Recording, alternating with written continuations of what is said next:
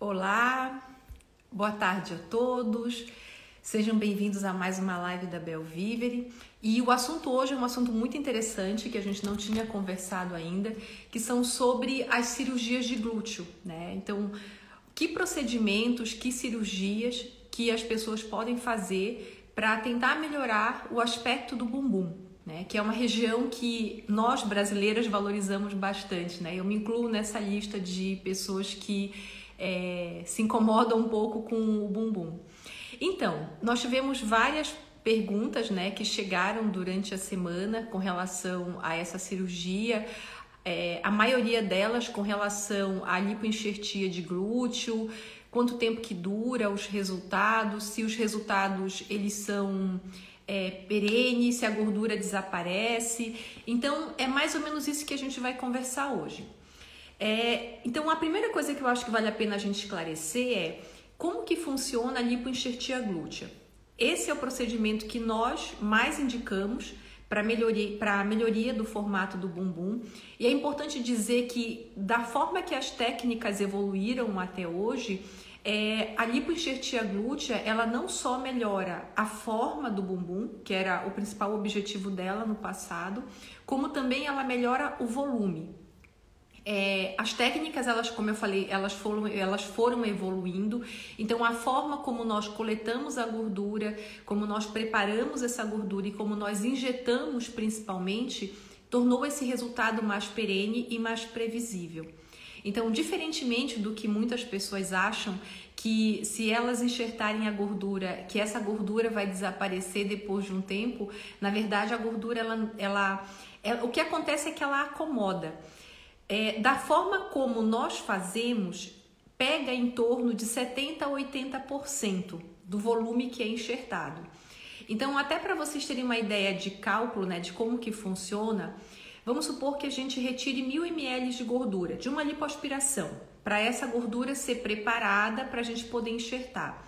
Desses mil ml de, de lipoaspirado, nós conseguimos produzir em torno de 500 ml de gordura boa, de células vivas que podem ser enxertadas. E normalmente nós dividimos em volumes iguais em cada bumbum. Toda a gordura que vai ser enxertada no bumbum, até por uma questão de segurança, ela é colocada em plano de tecido celular subcutâneo. Então, o bumbum, como qualquer área anatômica do corpo, ele tem é, camadas. Então, tem a pele, tem a gordura, depois tem a face, depois tem o músculo. Então, normalmente, quando nós enxertamos a gordura, nós enxertamos em plano subcutâneo.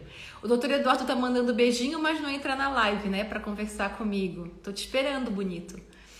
Então, voltando para o assunto é, da gordura, é, nós evitamos enxertar gordura em plano muscular, justamente por uma questão de segurança, né? Isso é uma coisa que eu vou até conversar com o Eduardo a hora que ele entrar. É, e nós temos a preferência de colocar essa gordura em plano subcutâneo. Então, o que, que acontecia no passado? Quando você enxertava a gordura no plano subcutâneo, é, não há espaço suficiente para colocar grandes volumes. Então foram se desenvolvendo tecnologias e, e cânulas diferentes para conseguir acomodar um volume maior de gordura no mesmo espaço que nós já tínhamos antes. Então essa é uma técnica que o Eduardo gosta bastante, que é a lipoenxertia vibratória. Então, a gente utiliza o mesmo aparelho de lipoaspiração, né? O nosso aparelho de vibrolipo e nós conseguimos acomodar uma quantidade maior de gordura de uma forma mais regular. Então, a vantagem dessa técnica é justamente a forma como a gordura ela vai se acomodando é, no novo espaço. Eu estava explicando sobre aquela técnica de lipoenxertia que você gosta bastante, que é ah. aquela lipoenxertia é, é, é, vibroassistida, né? Que a gente utiliza o próprio aparelho de lipoaspiração para fazer essa lipoenxertia. E eu queria que você explicasse um pouquinho, já que você foi quem começou essa nova técnica de nós dois, para você explicar por que, que você optou por essa forma nova de enxertar a gordura e qual que é a vantagem que você vê nessa técnica. Bom, na verdade, a gente reproduziu a técnica, a gente não inventou nada, né? É uma técnica muito utilizada é, mundo afora, principalmente nos Estados Unidos. E eu acho que ele domínio de muita gente que, que as brasileiras são conhecidas é, é, pela beleza do bumbum, pelo tamanho, um bumbum maior, projetado. E isso, mundo afora, é visto como um símbolo de beleza. Assim como as americanas né, são vistas como as mamas grandes, lá é esse padrão de beleza. Aqui no Brasil, talvez as mulatas do Rio de Janeiro, sambando, tem essa história toda aí do, do bumbum. E eles, principalmente o pessoal da Colômbia, diria, inventaram uma técnica muito reproduzida nos Estados Unidos que é o BBL, que é o Brazilian Buttock Lift, que é, é, é o que seria o bumbum brasileiro. Então, o cirurgião plástico lá nos Estados Unidos, ele fala, ah, eu faço aquela técnica de bumbum das brasileiras. E é muito famoso, mas o pessoal aqui do Brasil não gosta muito né, dessa denominação, porque, na verdade, uh, algumas vezes há exageros, uh, desproporções, desarmonias, coloca-se muita gordura e fica-se... não fica estético, não fica algo equilibrado, harmônico. Mas esse pessoal começou a utilizar o vibrolipoaspirador para fazer a enxertia, para colocar o movimento inverso. Normalmente nós utilizamos esses aparelhos já há 8, 10 anos para tirar a gordura, para aspirar. E aí a gente faz o movimento contrário, né? Com uma leve, ao invés de ter uma pressão negativa, uma pressão positiva, e acaba empurrando então a gordura num local seguro, no bumbum, que é a, a, a, o tecido celular subcutâneo, a própria gordura. Não, não colocamos essa gordura de jeito nenhum é, no plano intramuscular.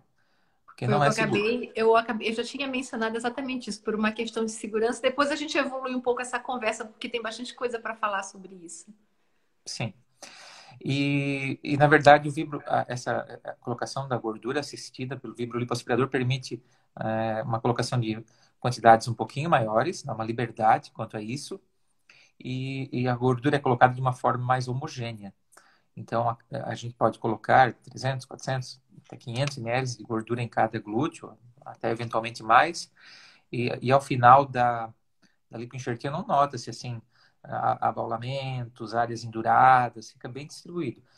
O que ocorria antes com as seringas, quando a gente utilizava a enxertia utilizando a seringa de 60 ml.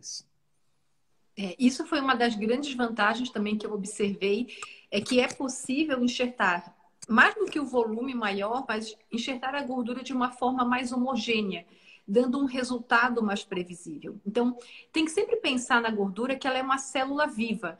Então, não adianta a gente fazer bolinha de gordura. Se a gente faz bolinha de gordura, o resultado fica realmente imprevisível, porque parte daquela gordura não vai ter sangue e ela vai acabar morrendo. Então, você não consegue controlar o quanto da gordura que pega e quanto que não pega.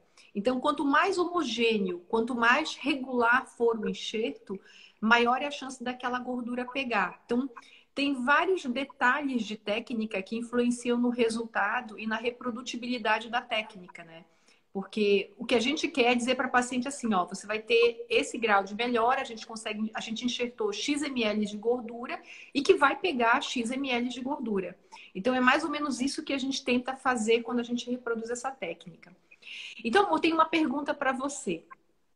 É, quando a paciente ela pede um aumento muito grande, uma opção seria a gente injetar essa gordura não só no subcutâneo, como também na musculatura.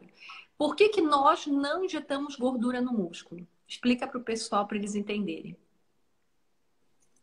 Bom, ao longo dos anos, ah, alguns cirurgiões injetavam dentro do músculo e outros no, na gordura.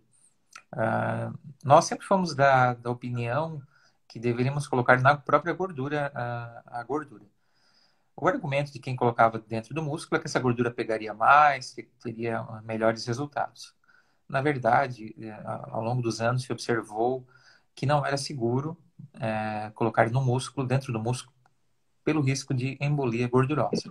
E essa gordura entrar num vaso sanguíneo de maior calibre e acabando fazendo uma embolia gordurosa e tendo consequências sérias né, para as pacientes. Hum, na gordura, no tecido celular subcutâneo, não há esse risco, esse risco é mínimo. Né? Isso a gente faz diariamente, praticamente, né, amor? Eu acho essa técnica quase todo dia, há muitos uhum. anos, e, e, nunca nada, nenhum susto, nenhum... Ela é bastante segura. Faz com grande segurança, é, bastante segura, bastante. Ó, inclusive, a Janine, ela, você falou que a gente faz todo dia, né? A Janine mandou uma pergunta, assim, boa tarde, doutora. Quando se faz uma gluteoplastia associada à flancoplastia, é realizada a lipoaspiração em 100% das pacientes? Sim. É, na verdade, embora as pacientes elas nos procurem para fazer uma cirurgia, o que todo mundo quer quando vai fazer uma cirurgia plástica é um resultado.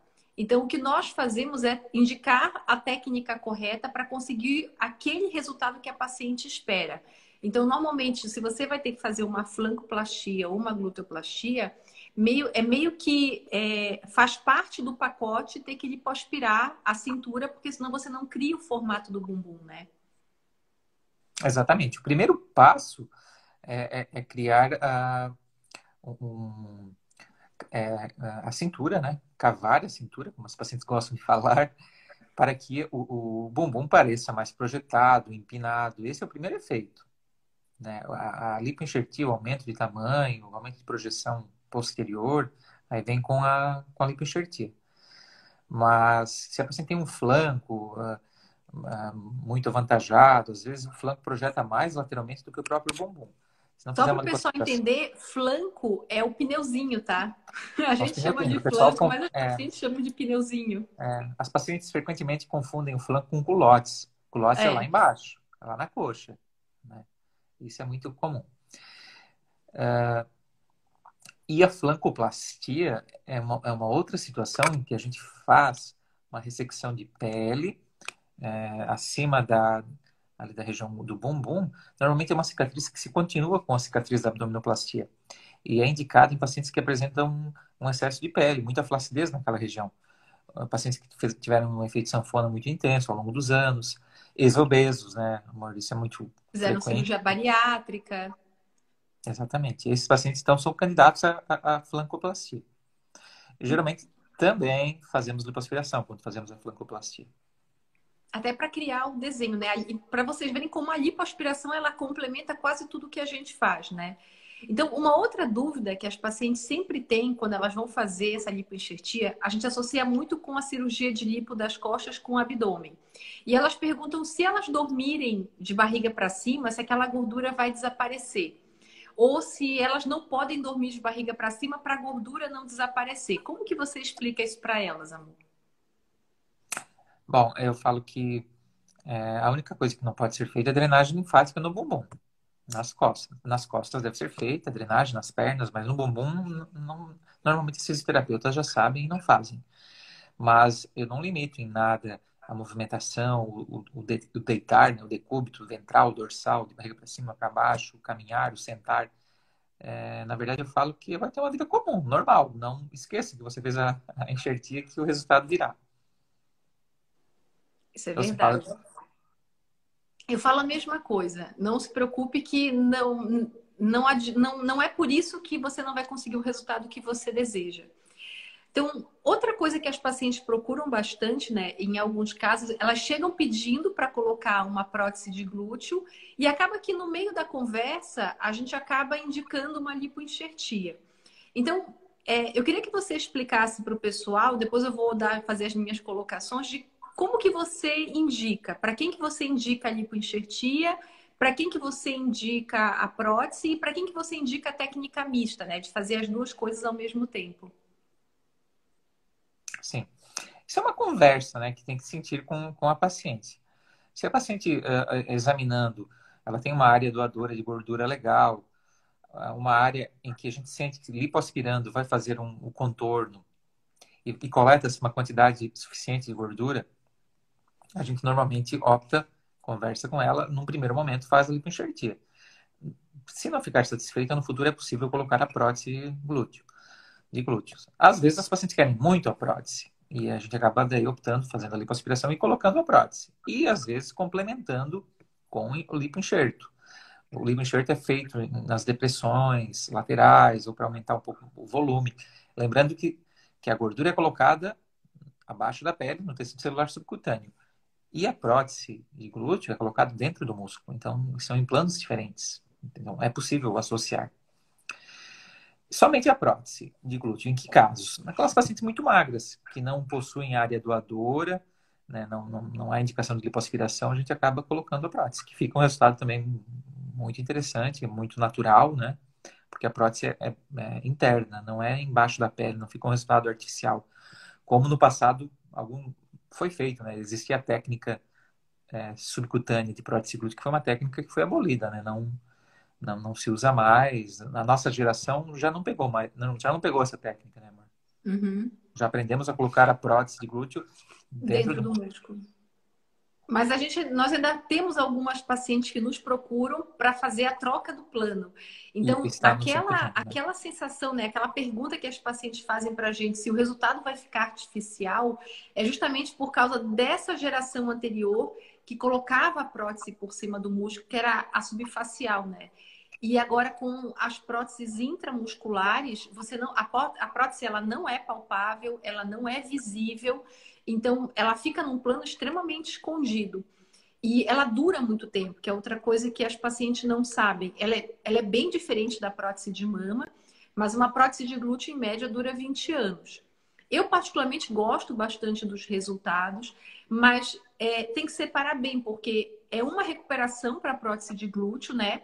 e uma recuperação completamente diferente para você fazer uma lipoenxertia. Então, a, a de glúteo tem uma incisão, é, precisa fazer repouso, tem que ter cuidado para sentar, tem que ter cuidado para levantar, para usar o banheiro. Então, tem todo um, tem todo um cuidado que precisa ser tomado no pós-operatório. Então, tem um tempo de recuperação. A lipoenxertia não, né? As incisões são mínimas, que são as mesmas incisões da lipoaspiração, e o paciente praticamente volta para uma vida normal, né? Exatamente. É, é uma recuperação mais tranquila. Acho que o paciente, em questão de uma semana, está com uma vida, pode dirigir, trabalhar, trabalhos leves, né?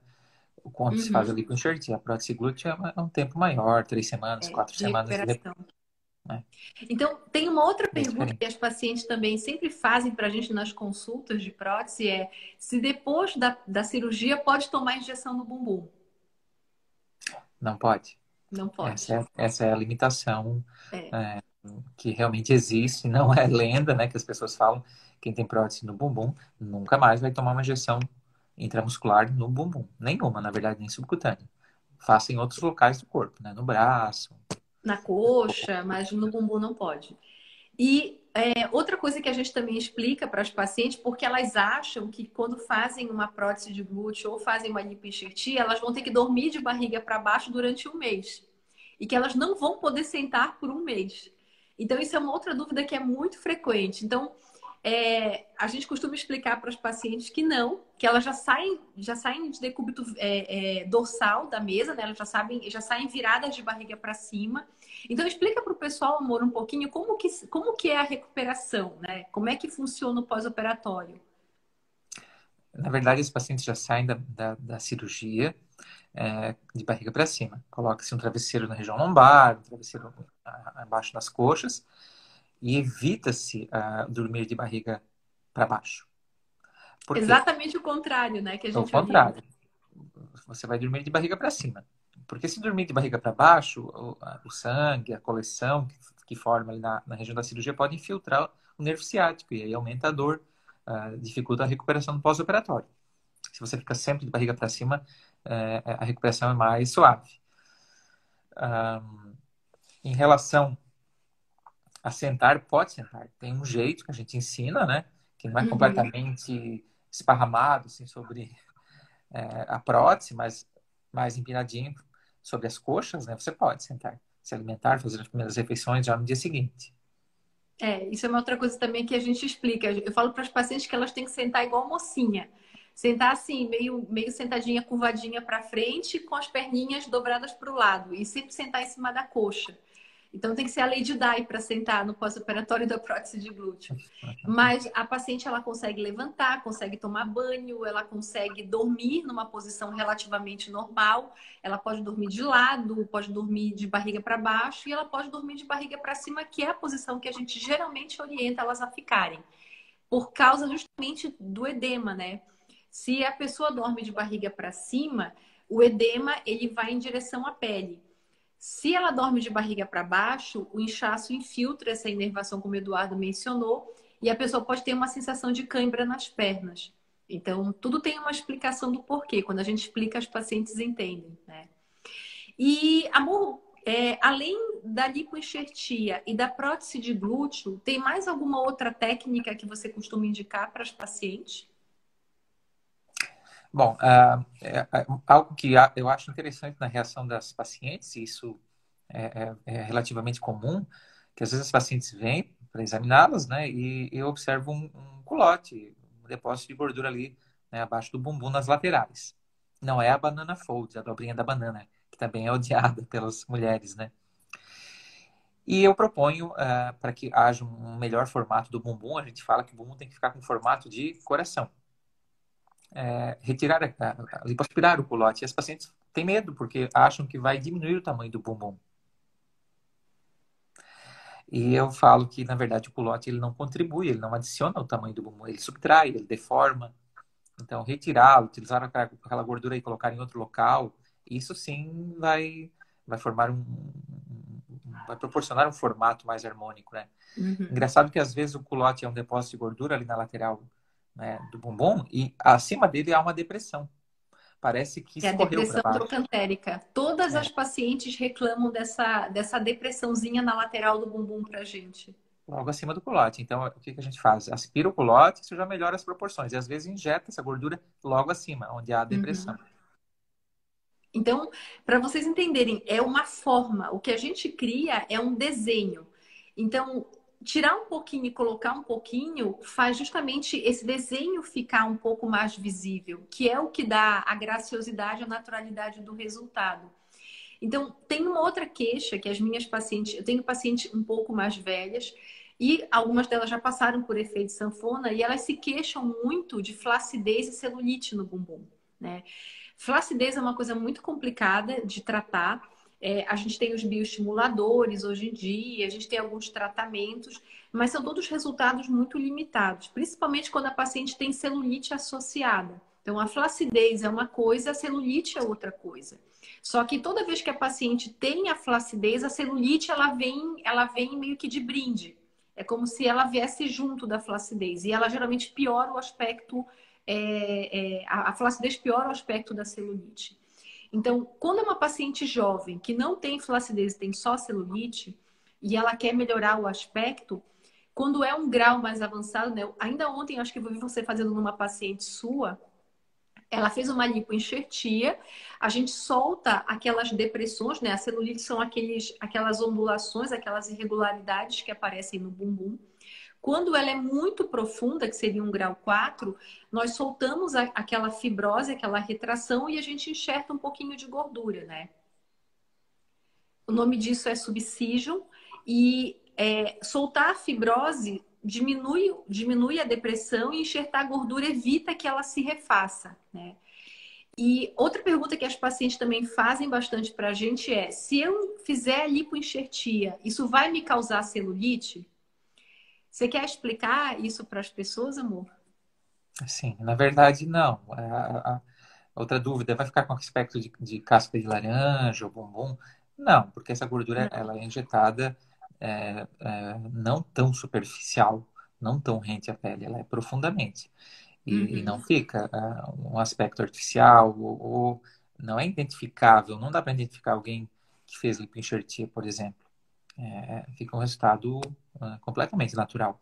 Completamente natural. E, e, a, e a, o mecanismo de formação da celulite é outro. É um outro problema, é, é, é, é um problema mais superficial. Mais superficial, exatamente. Tem a ver com drenagem linfática, tem a ver com alimentação, tem a ver com genética. Então, isso é muito importante, porque é, a, as pacientes elas, elas perguntam bastante essas dúvidas. E a outra pergunta é: se eu enxertar gordura no bumbum, isso vai melhorar a flacidez da pele? Não, não vai melhorar. A, é, a pele é uma entidade e a gordura é outra entidade. Embora elas sejam vizinhas, o fato de você enxertar gordura no bumbum não vai melhorar nem piorar a sua flacidez no bumbum. Com o implante de silicone, você aumenta o volume. isso acaba recrutando um pouco de pele. Mas se você tem flacidez de pele no bumbum, você talvez não seja uma, a melhor candidata para colocar prótese ou para fazer lipoenxertia, né? Ah, outra, outra, o Eduardo saiu, mas daqui a pouco ele volta para a live. E outra dúvida que as pacientes têm é se eu, o que, que eu posso fazer para melhorar a flacidez do bumbum, que não seja cirúrgico? Existe uma, uma técnica, existe uma cirurgia chamada de, lipo, de lift de glúteo, a incisão ela é muito parecida com a da flancoplastia, parece uma asa de gaivota em cima do bumbum. É, e, e, isso faz com que é, nós consigamos retirar um pouco daquele excesso de pele e diminuir a flacidez do bumbum. Só que, como eu falei, fica uma cicatriz em asa de gaivota. Então, nem todas as pacientes elas querem a cicatriz ou elas aceitam bem a cicatriz ou tem uma indicação realmente para fazer, porque é uma técnica mais agressiva. Então, a gente evita fazer, por exemplo, esse tipo de problema, esse tipo de incisão em pacientes muito jovens. Então, há uns tratamentos estéticos, como eu já mencionei, como, por exemplo, é, os bioestimuladores, é, as radiofrequências, mas são tratamentos que você precisa ficar refazendo periodicamente, você precisa é, reaplicar o produto para poder ter um resultado que perdure por mais tempo. O que nós estamos, é, vamos começar a fazer é utilizar essa nova tecnologia que nós adquirimos, que é o Renuvium, para tentar melhorar a flacidez de pele. Então, para quem não conhece ainda, ele é uma tecnologia que não serve para fazer lipoaspiração, mas ele é complementar à lipoaspiração. E o objetivo dessa técnica, desse, dessa tecnologia, é justamente causar a retração da pele. Para eu poder aplicar o Renuvium, eu preciso ter túneis embaixo da, da gordura, para poder fazer com que ele faça a retração desses septos do tecido. Então, a ideia é fazer uma tunelização na pele como se fosse uma lipoaspiração, só que sem lipoaspirar, e aplicar o aparelho. Isso pode ser feito para glúteo, pode ser feito para coxa, pode ser feito para joelho. Então, nós, até nós cirurgiões plásticos, estamos descobrindo até onde a tecnologia consegue ir. É, Amor, eu estava explicando sobre como tratar a flacidez de bumbum, né? Estava explicando do lift de glúteo, né? Que é obrigatório fazer uma cicatriz, então não é para todo mundo, não é para todas as pessoas, porque fica uma marca, né? Então a gente seleciona muito para quem a gente indica a técnica. E agora a gente vai ter à disposição o Renúvel, né? Então é uma nova forma de aplicar o aparelho a gente tem colegas que estão fazendo e estão gostando dos resultados, e a gente, assim que o aparelho chegar, né, a gente espera que ele chegue na semana que vem, a gente vai começar também a indicar para as nossas pacientes, né? É, sim, é uma, uma, grande expectativa sobre o, o Renuvium, que é uma tecnologia hum, muito inovadora, é, na verdade é o que há de mais moderno em termos de estimulação de colágeno. O que a gente tem hoje é, para estimulação de colágeno, que seriam os bioestimuladores, o Radiesse, Sculptra. Na verdade, eles funcionam melhor para face e corporal funcionam, mas é um resultado é, mais, mais limitado. limitado né? Uhum. É, em números, a gente poderia falar que seria 5% melhor. E o Renuvium, há uma expectativa que ele consiga até 70%. Então, é, a expectativa é muito grande. Eu já escutei aqui em casa mas eu não vou revelar o nome da, da pessoa que ela quer passar esse renúvel no corpo inteiro. É verdade. Aqui em casa já tem uma fila de gente querendo usar o aparelho. Eu tô na fila também. Se eu pudesse, eu passava no corpo inteiro, porque a Janine, inclusive, colocou aqui, ó, flacidez é uma coisa terrível, é uma coisa terrível e a idade, ela é implacável. E, ela se, e essa flacidez, ela se abate em todas nós. Então, é uma coisa que o que a gente puder fazer para tentar melhorar, eu acho que é válido. Ó, a, a Margot, ela, olá, chegando agora, muito me interessa esse assunto. Fiz bariátrica e tenho muita flacidez de bumbum. Legal, Margot, parabéns. Esses pacientes bariátricos são, na minha opinião, já são vencedores, porque conseguiram vencer, né? Passaram por uma cirurgia, é, conseguiram vencer a, a, obesidade, emagreceram, já estão muito felizes. É, eu, eu, sou um grande estimulador dos pacientes que, que, que, fazem, que estão gordinhos e têm indicação de bariátrica. E, e, e, é possível, assim, melhorar bastante. Precisa fazer, às vezes, cirurgias em diversas regiões do corpo, né? Mas é, o resultado também é, é muito interessante. É, uma coisa que a gente sempre orienta para os nossos pacientes que fazem cirurgia bariátrica, principalmente quando é por bypass, é fazer suplementação vitamínica, né? Suplementação de proteína e tomar colágeno, porque isso ajuda a diminuir um pouco a flacidez de pele. E aí a indicação da técnica vai depender da perda de peso, do estado da pele, se há presença de estrias ou não, da faixa etária do paciente. Então, os, as indicações elas são muito customizadas, né? Elas são muito individualizadas. Ó, a Carol colocou assim: para quem tem pouca flacidez na região do abdômen, com o uso do Renúvel já há uma boa melhora? Com certeza. Esse é o caso ideal para o Renúvel. Quer falar um pouquinho, amor, sobre a tecnologia? Porque eu acho que é uma coisa que veio para agregar e as pessoas, tem muita gente que não conhece, que não sabe. E, na verdade, o que a gente, o que a, a nosso objetivo com o Renuvium é dar um tratamento e dar um resultado mais completo para as pacientes. Porque algumas vezes as pacientes fazem a lipo, a lipo ela sempre diminui o volume de gordura, mas ela não tira o excesso de pele. Então fica um pouco de pele residual. E às vezes as pacientes elas têm que fazer outros tratamentos, como a gente já mencionou, tratamentos estéticos para resolver essa flacidez. E com essa tecnologia a gente consegue fazer tudo isso num tempo cirúrgico só. A paciente ela já sai pronta do hospital, né? Então, explica um pouquinho, amor, o que, é e como é que funciona. Sim, o Renúvel é uma associação de gás hélio com radiofrequência. Essa associação faz uh, o plasma. E esse plasma uh, permite que atinja-se uma temperatura de até 80 graus uh, lá na, na, nos septos fibrosos, que, que a Júnior comentou agora há pouco. No entanto, a, a temperatura da pele sobe bem menos o que, o que confere o aparelho de segurança, né? evitar queimaduras. Então, o aquecimento é lá dentro nos septos, e isso estimula a formação de colágeno intensamente. E a retração é na hora, né? Você vê pós-operatórios com 5, 6, 7 dias, é, a gente está observando os resultados dos colegas cirurgiões com resultados bastante animadores, né? É, a mulherada fica realmente muito motivada. Tenho mostrado algum desses videozinhos para as pacientes no, no consultório, nas consultas. A dona Rosa falou que já fez cirurgia com a gente, amor. Fez abdômen e mastopexia. Ah, que bom, então. Agora acho que ela está pensando em meter no bumbum. É. Legal, fazer. E, bom, então, eu particularmente sou uma das entusiastas. Eu acho que quando a gente ficou sabendo da tecnologia, eu fui uma das pessoas que mais pensou em querer comprar. O Eduardo também achou muito interessante a ideia. E porque isso é um problema que aflige muitos dos nossos pacientes, e principalmente mulheres que já tiveram filhos é, e que não têm indicação ainda de fazer uma abdominoplastia ou não têm frouxidão muscular, o Renúvel é a tecnologia que pode ajudar esses pacientes, né? Então a ideia justamente é agregar isso. Ó, a Juscelie perguntou: a cirurgia no bumbum não fica mais visível a celulite? A gente acabou de explicar, né, sobre a lipoenxertia no bumbum.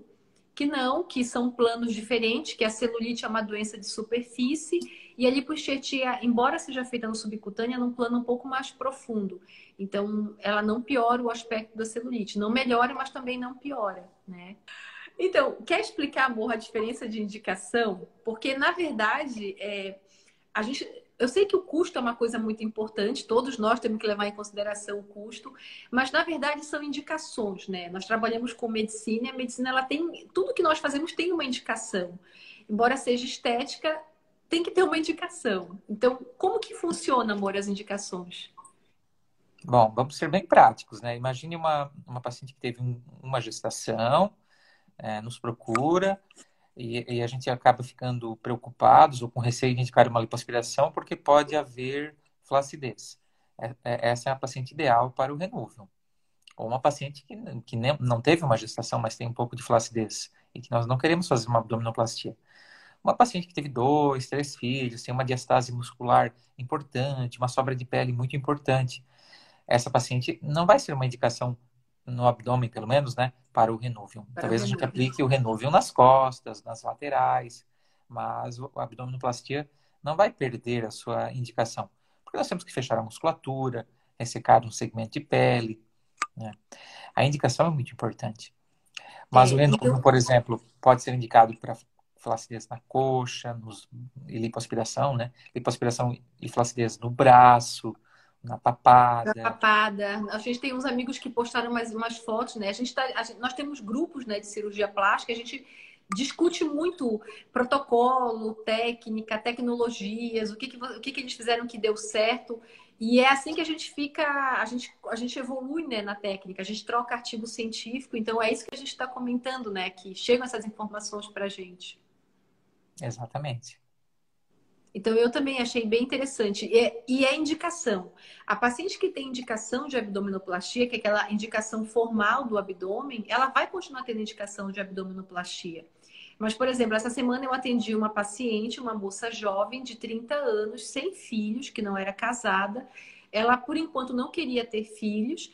E ela tinha tido efeito sanfona durante a adolescência, durante uma certa fase da vida, e ela tinha flacidez de pele. Ela tinha gordura localizada, tinha flacidez de pele, mas não tinha nenhuma alteração muscular no abdômen. Então, ela é o candidato ideal para o renúvel. Eu expliquei exatamente isso para ela. Você é o paciente que vai se beneficiar da tecnologia. Mas a abdominoplastia vai ter sempre a sua indicação.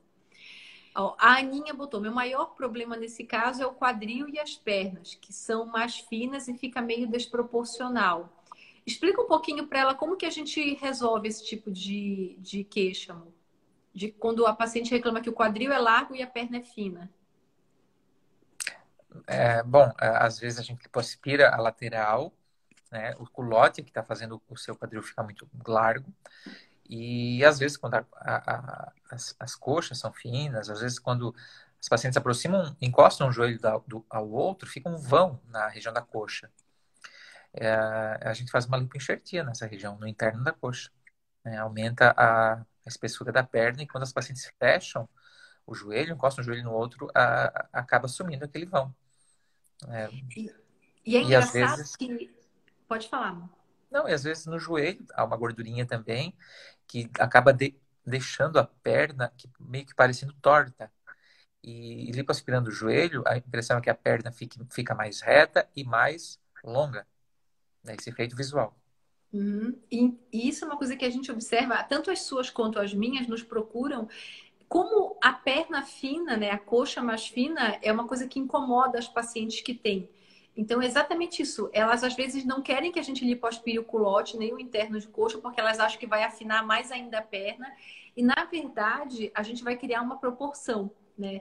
Se você tira onde está sobrando e coloca onde está faltando, você cria aquele efeito da perna torneada. Então, o objetivo de fazer isso é justamente tornear a perna. E a gente enxerta naquela porção medial da perna que fica acima do joelho, para tirar esse efeito de que parece que tem um espaço faltando ali, né?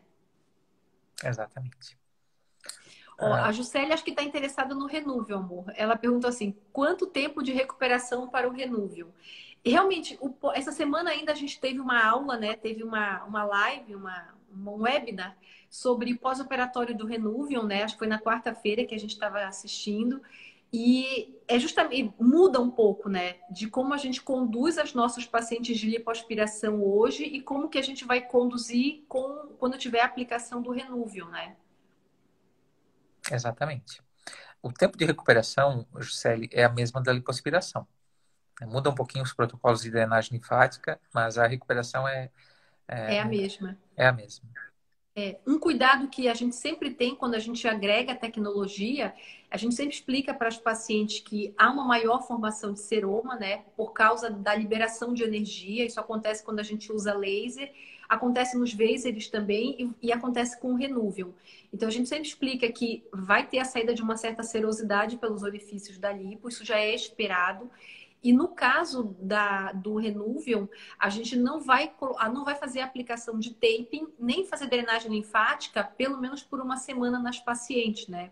Justamente porque, como o objetivo da técnica é retrair a pele, a gente tem que esperar que aquela pele retraia, que ela colhe de volta, para depois começar a manipulação. Então, com o Renuvium, a manipulação das áreas que foram tratadas tem que ser mais tardia, para dar tempo do organismo cicatrizar, né? Ó, a Grazi mandou uma pergunta. E nos casos de tórax, ombro largo e pouca cintura e quadril, tem alguma solução? É justamente é que a gente estava é. sobre biótipo, né? Esse é aquele biótipo em triângulo, é aquela paciente que ela é mais fina embaixo e um pouco mais larga em cima, né? E então, quer explicar como é que o que, que a gente pode oferecer? Sim, eu tenho algumas pacientes com esse biótipo, né? Normalmente a gente lipoaspira o braço, é, reduz a mama, ou quando coloca uma prótese, não coloca próteses muito grandes, é, faz uma lipoaspiração na cintura, lipo, faz lipoenxertia no bumbum, ou até uma prótese de glúteo para aumentar a, a, proporção né, na cintura. E, e também na região do, do dorso alto, né, na região das escápulas, a gente lipoaspira. Lipoaspira lateral do tórax, tenta afinar a parte superior. Porque às vezes é, é um padrão de depósito de gordura. Tem pacientes que ganham um quilo, parece que esse um quilo vai todo para as mamas, outras vão para o bumbum, outras para o culote. E, e, algum, e é, são padrões. E outras pacientes ali, nessa região dos braços, do dorso alto. Concorda? Concordo. Exatamente isso. A abdominoplastia é... ajuda, se há indicação, ajuda a afinar as pacientes também, né? Esse padrão. Porque é muito, o que elas sempre pedem para a gente é que elas querem ter cintura. Né? Esse, esse biótipo de paciente é difícil da gente conseguir criar o efeito da cintura, porque parte da cintura fina é o quadril mais largo. Então, para você parecer que você tem cintura fina, você tem que ter um pouco de quadril. Então, é muito comum a gente enxertar gordura no bumbum, a gente preencher a depressão trocantérica para poder criar esse efeito de bumbum, para poder parecer que a cintura está mais fina, né? Exatamente. Ó, amor, essa pergunta é para você. A Janaína perguntou se o efeito do renúvel é duradouro. Boa pergunta, Janaína. Uh, então, o Renúvel tem cinco ou seis meses de, de liberação aqui no Brasil, da Anvisa. E as acho tem, tem, é, acho que tem uns quatro meses, amor. Foi em agosto que liberaram, né? E tem alguma uma experiência, quem tem um pouco mais de experiência são os nossos colegas latino-americanos, colombianos, porto-riquenhos. Nós conversamos já com cirurgiões que estão usando o Renúvel um ano e meio, dois anos, e eles são bastante é, positivos né, quanto à durabilidade e resultado, mas ao certo nós não sabemos ainda. Pois é. Então, tem algumas coisas que já são, é, que já são rotina para esses colegas que já usam há mais tempo a tecnologia. Inclusive, eles divulgam isso. Que você tem que pensar na cirurgia, no renúvel, na lipo, como uma oportunidade de mudança de hábitos de vida. Então, não adianta pensar que você vai passar o renúvel, vai melhorar a flacidez, e se você for sedentária e começar a ganhar peso, que o resultado vai se perdurar. Então, o que, que eles orientam? Manter uma atividade física regular, diminuir a ingesta de carboidrato e aumentar a proteína. Isso vai fazer com que os resultados do Renuvion eles sejam mais duradouros. E nada mais é do que você tem que fazer o que a gente já sabe que precisa ser feito para melhorar qualquer resultado de qualquer cirurgia plástica que nós fazemos. Então, isso é uma tecla que a gente sempre bate com as nossas pacientes no consultório, que a plástica ela é uma grande oportunidade para mudar os seus hábitos de vida. Então, é uma chance que você vai ter de ter a experiência de como que é ter um corpo diferente e o que você precisa fazer para manter esse resultado pelo máximo de tempo possível. Então, se a gente pudesse, a gente já colocava nos pacotes das plásticas de corporal a academia, né, amor? Para as pacientes já começarem a academia direitinho, porque atividade física ela não só mantém, como ela melhora os resultados que nós temos. Então, é, as pacientes acham que não, que não precisa fazer academia depois, ao contrário, elas não só, não só podem, como elas devem fazer. Isso melhora muito o resultado de qualquer plástica corporal. Sim, uma coisa complementa a outra. Né? Uma coisa complementa a outra. Ó, a Vanessa perguntou: Olá, e quando do após a amamentação fica com flacidez e estrias. O que seria recomendado? Eu acho que ela está perguntando da mama, no caso. Exatamente. Aí teremos que avaliar o grau de flacidez, de queda da mama, posição das areolas e do mamilo, né? Se caíram, é, se a mama sofreu uma atrofia, se há excesso de tecido.